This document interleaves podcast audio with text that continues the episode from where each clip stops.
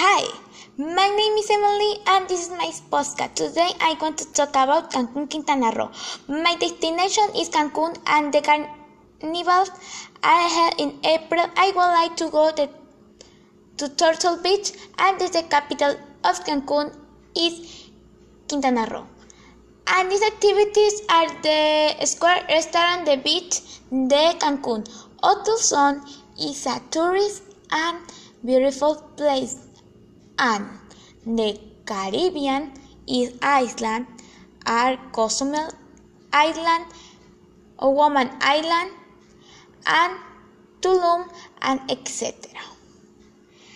Are the most beautiful place want to visit?